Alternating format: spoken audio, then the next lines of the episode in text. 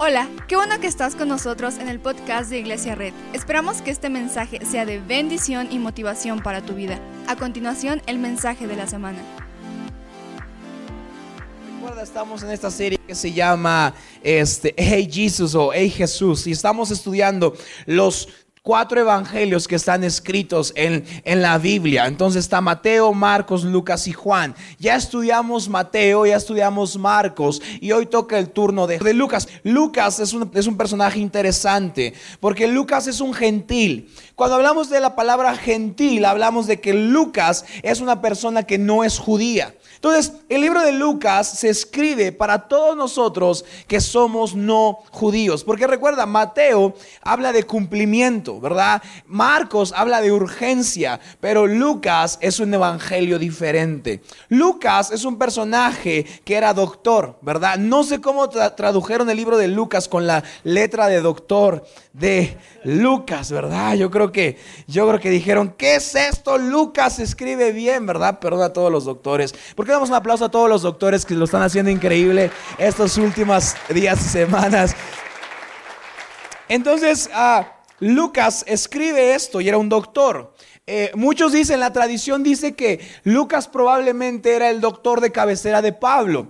Pablo era una persona que es una de las personas más importantes del Nuevo Testamento. La Biblia dice que Pablo tenía un aguijón. No sabemos cuál era el aguijón de Pablo, pero podemos suponer que probablemente era un tema de salud. Entonces cobra sentido de que Lucas lo acompañara a todos lados. Entonces Lucas escribe este evangelio y Lucas es una persona que, que, que habla griego. Lucas es una persona preparada. Lucas es la persona que más palabras sofisticadas mete en la Biblia. Porque era una persona estudiada. Era una persona que estaba obsesionada con, con marcar los hechos tal y como fueron. Y eso lo podemos ver en el, inicio del Evangelio de Lucas. Vamos a ir a nuestras Biblias a Lucas 1. Donde recuerda que Lucas 1 es mucho de lo que, de lo que se va a hablar en todo, en todo el libro. Entonces vamos a ir a Lucas 1.1. Y Lucas 1.1 empieza así. Dice. Muchos han intentado hacer un relato de las cosas que se han cumplido entre nosotros, tal y como nos las transmitieron los que desde el principio fueron testigos presenciales y servidores de la iglesia. Lo curioso de Lucas es que Lucas no fue testigo presencial. Lucas no vio muchas de las cosas que están aquí escritas. Pero Lucas eh, quiere poner en su libro el relato histórico de lo que todo sucedió. Entonces por eso Lucas empieza diciendo, hey, mucha gente ha escrito relatos, pero hoy quiero yo comprobar si esto es cierto o no. Entonces Lucas es una persona preparada que se obsesiona con analizar bien los datos. Entonces continúa así tal y como nos las transmitieron los que desde el principio fueron testigos presenciales y servidores de la palabra. Dice, por lo tanto, yo también, excelentísimo Teófilo. Ahí lo pusieron como nombre, eh, como nombre de una persona, pero cuando se usa la palabra Teófilo, Teófilo significa amante de Jesús, la persona que ama a Jesús o que ama a Dios. Entonces Lucas escribe este libro para todos los que amamos a Jesús.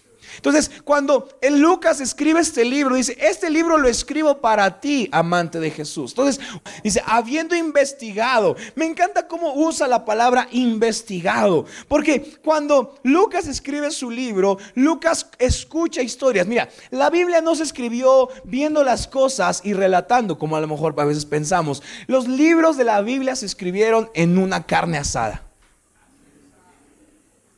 En mesas platicando, así como, oye, ¿te acuerdas de, de, lo que hizo Jesús? No, no, hay que escribirlo, se nos va a olvidar, ¿verdad? Marcos es, fue el primero, pero los demás libros, eh, Mateo, Lucas, empieza a escribirse ahí en una carne asada, con una coca bien fría en medio, ¿verdad? Entonces empiezan a escribir, yo, yo conozco este relato y empieza. Entonces Lucas se obsesiona tanto que comienza a investigar a fondo lo que pasó con Jesús. Porque Lucas no se queda con la historia como quizá Mateo, Marcos y Juan, que fueron presenciales, sino Lucas es un compendio de historias que nos las narra cronológicamente. Entonces, si hoy quieres, si tú eres por primera, vez y quieres empezar a conocer a Jesús, empieza por Lucas. Eh, no empieces por Mateo, porque recuerda que Mateo es mucho Antiguo Testamento, te vas a confundir. No empieces con Marcos, porque es medio violento Marcos. Empieza con Lucas, porque Lucas narra cronológicamente los hechos como sucedieron. Dice, habiendo investigado todo esto con esmero, ¿te das cuenta? O sea, él quería empezar a escribir su libro, pero dijo, no, tengo que hacer una investigación a fondo. Dice, eh, todo esto con esmero desde su origen. He decidido escribírtelo ordenadamente para que llegues a tener plena seguridad de lo que te enseñaron. La Navidad no sería lo mismo sin Lucas. Las pastorelas no serían lo mismo sin Lucas. O sea, Lucas es el autor de todas las pastorelas. Porque Lucas es el único que narra ordenadamente los hechos como sucedieron. Mateo, Marcos y Juan vas a encontrar una mezcla de cosas. Lucas no. Lucas las cosas pasaron ordenadamente. Lucas es el único libro de la Biblia donde tenemos una historia acerca de la infancia de Jesús. Porque a los demás no les importó. Lucas dijo, hey, es cierto que un niño un día se perdió y que era Jesús y que le enseñó a los maestros de la ley y se fue, se metió, investigó y encontró testigos. Dijo, es cierto. dijo, sí es cierto. Y lo escribió. ¿Cómo fue la historia? Lucas narra muchos detalles de la vida de María. Lucas narra muchos detalles desde el origen. Lucas narra cosas desde el nacimiento de Juan el Bautista. Entonces, Lucas quiere conocer, quiere darnos a conocer las, las historias de Jesús cronológicamente. Entonces, si quieres empezar a leer la Biblia, empieza por Lucas, porque Lucas es una pastorela enorme. También Lucas tiene, el libro de Lucas tiene segunda parte y es el libro de Hechos. Yo sé que la, Biblia está ordenada como Mateo, Marcos, Lucas y se nos metió el Juan. ¿verdad? Pero tendría que ser Mateo, Marcos, Juan, Lucas y Hechos, porque Lucas y Hechos es una continuación de la historia. Entonces, si quieres un día entender el nacimiento de Jesús hasta la primera iglesia, échate Lucas, bríncate el Juan y pasas a Hechos. Pero el Juan está ahí metido, no lo vayas a quitar de tu Biblia, así como quitemos al Juan, no. Lucas, acabas Lucas y te pasas a Hechos, porque Hechos es una continuación de Lucas. Entonces, la, la idea principal de Lucas es narrarnos cronológicamente lo que sucedía. Pero también Lucas tiene una obsesión con mostrar a Jesús de manera humana. Porque Mateo lo comprueba como el Hijo de Dios, Marcos lo comprueba como el príncipe de paz, pero Lucas quiere comprobarlo como eh, una persona también humana.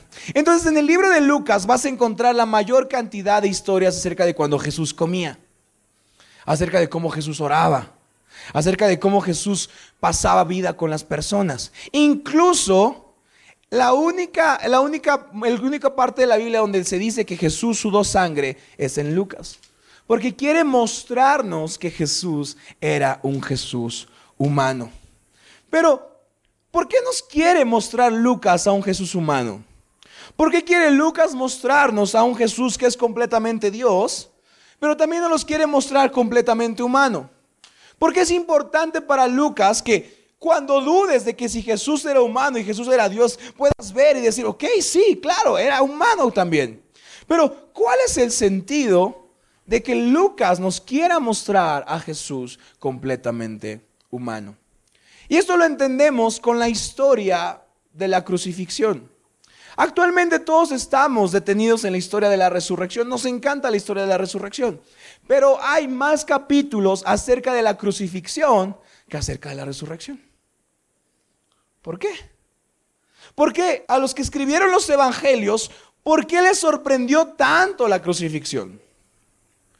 Y cuando hablo de la crucifixión, quizá dices, hey, no conozco la historia, pero quizás está relacionado con un icono que todos conocemos, la cruz.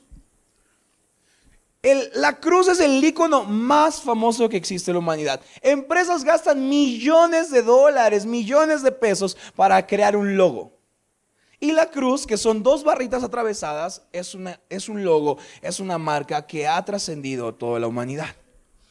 La puedes ver en brazos de personas tatuadas, en brazos de artistas, la puedes ver en la cima de iglesias, la puedes ver en la entrada de lugares, la puedes ver en cementerios, La puedes ver en diseños.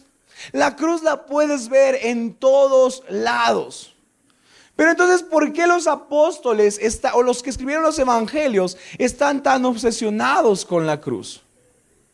¿Por qué la cruz ha marcado mucho de lo que creemos como iglesia cristiana en general? ¿Por qué la cruz es importante? ¿Por qué la cruz es un icono que a pesar de los años sigue haciéndose más fuerte?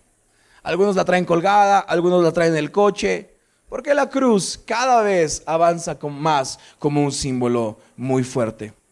¿Por qué la cruz es un, un símbolo tan fuerte? Porque mira, el clímax del Evangelio no es la resurrección. El clímax del Evangelio es la crucifixión. El clímax del Evangelio no es que Jesús resucitó, sino el clímax del Evangelio es que Jesús fue crucificado. ¿Pero por qué? Porque si nosotros creemos en un Dios todopoderoso, te voy a preguntar algo. Si crees en un Dios todopoderoso, ¿crees que Dios podría vencer a la muerte? Sí. Todas las culturas tienen un Dios que creen que su Dios podría vencer a la muerte. Entonces es como, ¿crees en Dios? Sí. Ah, ¿Puede vencer a la muerte? Mm, sí, pero creo que sí. Los griegos, ¿tu Dios más grande puede vencer a la muerte? Mm, sí, creo que sí. Entonces, que un Dios pudiera vencer a la muerte no era sorpresa. Era algo que la gente entendía.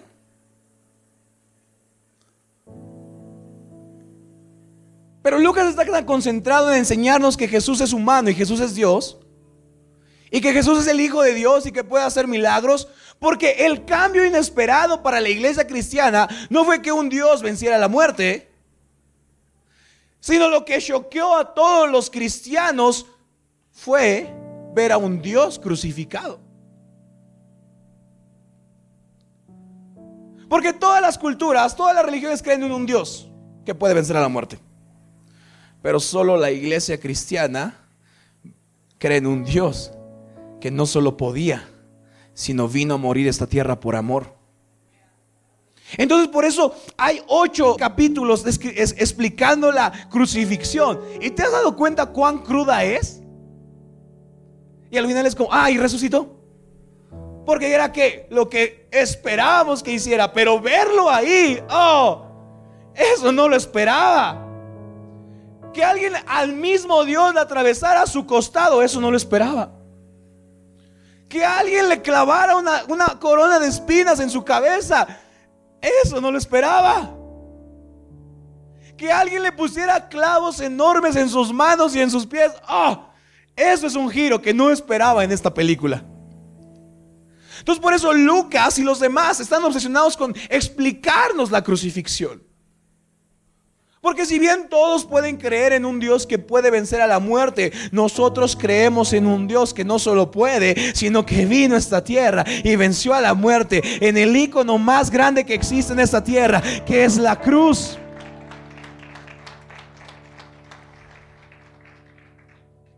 Entonces, la resurrección muestra y confirma que Jesús es Dios.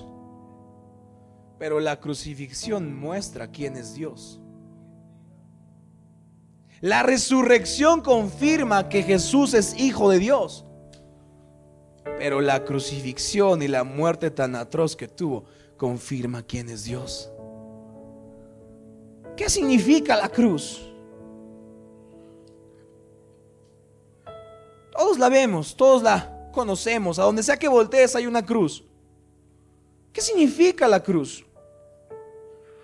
¿Por qué gente se la tatúa? ¿Por qué gente la trae colgada aquí? ¿Por qué? Y actualmente la usamos para protección. ¿Verdad? Creemos que tener una cruz en nuestras casas, en nuestro cuello, en nuestro coche nos va a proteger. Pero Usar la cruz como protección es encerrar su significado maravilloso en una cajita. Porque la cruz tiene un significado más grande. Pero ¿qué significa la cruz? ¿Qué significa la cruz que vemos encima de parroquias, de iglesias? ¿Qué significa la cruz que vemos en un cementerio. ¿Qué significa la cruz? Y te voy a dar unas 10, 11 razones de lo que significa la cruz que nos enseña Lucas. Pero te daré 10 porque tengo poco tiempo, pero pueden ser 20, pueden ser 100. Y tú podrías tener nuevas revelaciones de lo que significa la cruz. Pero hoy quiero cambiarte el significado de la cruz en tu corazón. Porque la cruz demostró quién era Dios.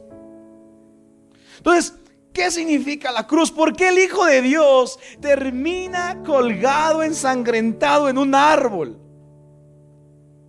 ¿Por qué? Sí, creíamos en un Dios que puede vencer a la muerte, pero ver a su Hijo, al mismo Dios, sangrando. ¡Ah! ¿Qué está pasando? Y le decían, Jesús, bájate de esa cruz, ¿verdad? Porque eres el Dios Todopoderoso. ¿Por qué no te bajas? Porque la cruz es una revelación de quién es Dios. La cruz es una revelación de quién es Dios. La cruz es una señal de amor a toda la humanidad. La cruz fue un símbolo de amor para toda la humanidad. La cruz es un sinónimo de un Dios que se da para todos. No de un Dios que pide, sino de un Dios que se da. Clavado en una cruz, un Dios que se entrega. La cruz es solidaridad divina con el sufrimiento humano. Porque todos los dioses que puedas creer, que creen en otras religiones, todos pueden hacer algo por la humanidad. Pero solo Dios dijo, quiero estar con ustedes. Sufrir como ustedes. Llorar como ustedes. Comer como ustedes. Porque la cruz es una muestra de solidaridad entre lo divino y lo terrenal.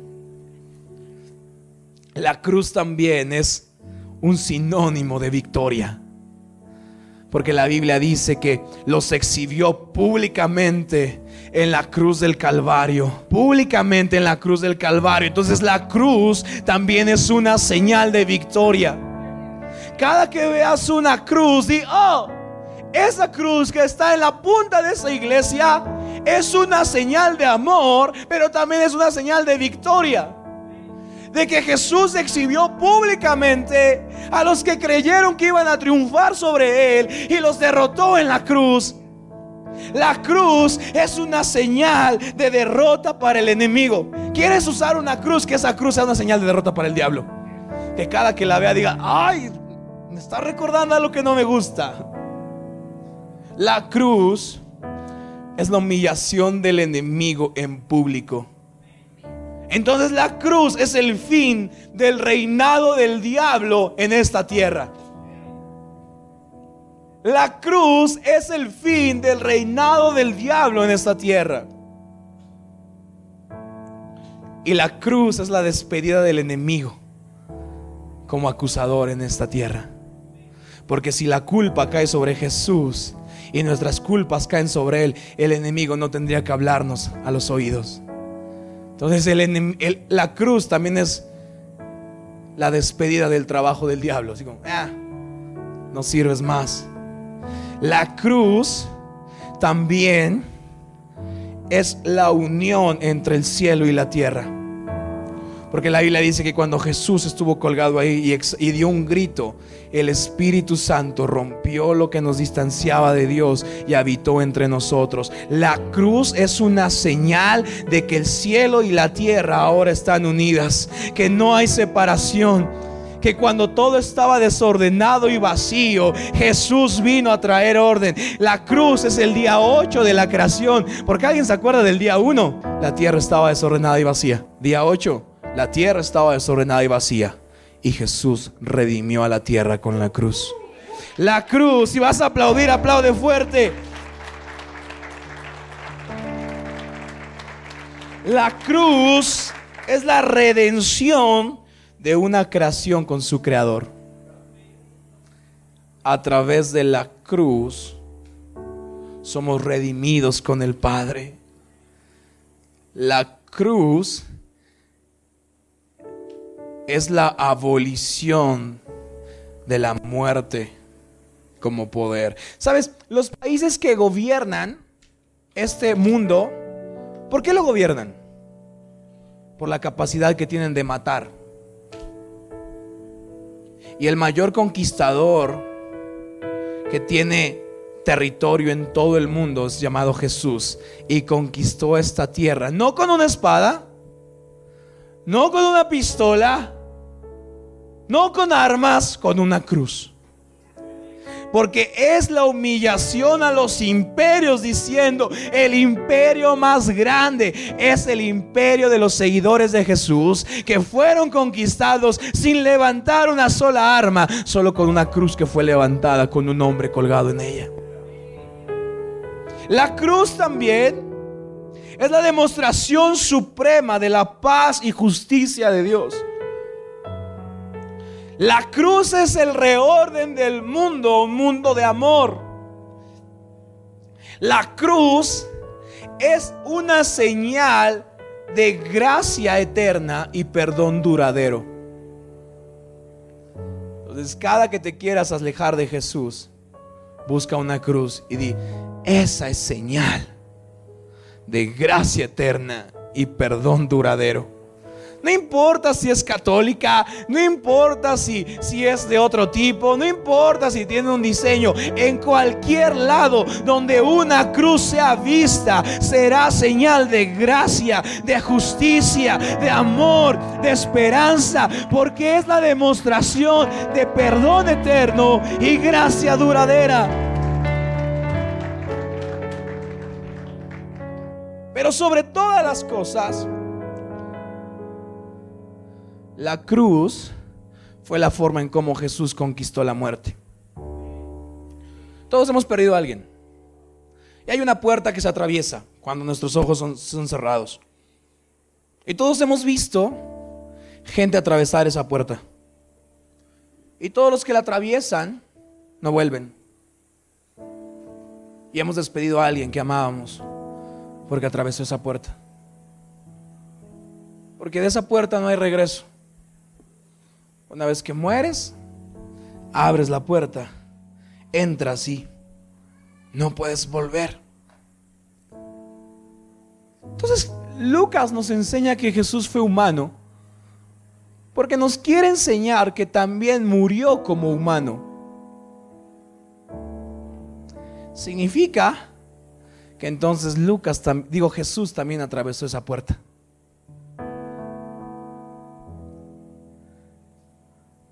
Y todos los que atraviesan la puerta encuentran a la muerte.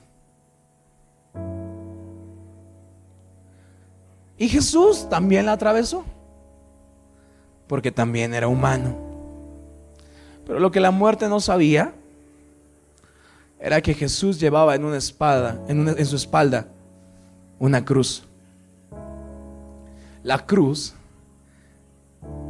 no es la forma en cómo Jesús entró a la muerte, la cruz es la forma en cómo Jesús regresó de la muerte. Porque cuando se encontró a la muerte de, frente, le clavó en su corazón no una espada, no le dio un balazo, no un cuchillo. La vio de frente, tomó su cruz y se la clavó en el corazón. Entonces la muerte lleva agonizando más de dos mil años. Porque la cruz no fue la forma en cómo Jesús entró a la muerte, sino cuando Jesús atravesó, no sé qué había, no se sintió, no sé si sintió frío, no lo sé, pero lo que sé es que tomó la cruz, se la atravesó a la muerte y la cruz fue la, puerta y la llave de regreso para con nosotros, porque la cruz sobre todas las cosas es como es, es la forma en cómo Jesús conquistó la muerte. Y alguien ¿Ha escuchado el versículo de tomen su cruz y síganme? ¿Qué significa? ¿Y si significa que debemos tomar toda nuestra vida nuestra cruz? Para que cuando cerremos nuestros ojos y atravesamos la puerta, digamos, oh, he muerto. Oh, oh, qué frío hace. Pero y si la invitación a cargar la cruz es para, oh, pero la muerte no sabía que toda mi vida he cargado la cruz. Y si la cruz, ¿estás listo? Jesús dijo, yo soy el que camino, la verdad y la vida. Y si eso se refería a que cuando atraviesas la puerta de la muerte dices, oh, pero en mis hombros está la cruz de Jesús. Entonces la pones en el piso y aunque ande en valle de sombra de muerte, no temeré mal alguno, porque su vara me reconforta. ¿Alguien se acuerda de alguien? David, Salmo 23. Salmo 23, vamos a ver lo que dice Salmo 23. ¿Por qué no te pones de pie conmigo? El 4. Y si la cruz es el camino por el cual, aunque ande en valle de sombra de muerte, no tengo temor alguno. Entonces David un día ve esto y nos lo deja en el versículo más famoso que existe, Salmo 23. Y a veces no lo entendíamos. Pero dice, aun si voy por valles tenebrosos, no temo peligro alguno, porque tú estás a mi lado. Entonces David ve el valle tenebroso y dice, wow. Pero de repente ve a lo lejos que hay un banquete preparándose. Y dice, ¿cómo llego ahí? Tengo miedo. Tengo frío. Oh, entonces, pero David dice, oh, tengo la cruz, tengo el camino, tengo la verdad y tengo la vida. Entonces David pone la cruz y empieza, aunque ande por valle de sombra de muerte, no tengo peligro alguno, porque tú estás a mi lado. Tu vara de pastor me reconforta dispones ante mí un banquete en presencia de mis enemigos. Has ungido con perfume mi cabeza. Has llenado mi copa a rebosar. Checa, la bondad y el amor me seguirán todos los días de mi vida. Y en la casa del Señor moraré para siempre. Porque la cruz no es solo protección la cruz es el vehículo que enciendo cuando ya estoy enfrente de la muerte. Y es como, oh, me quieres atrapar, pero traigo mi cruz.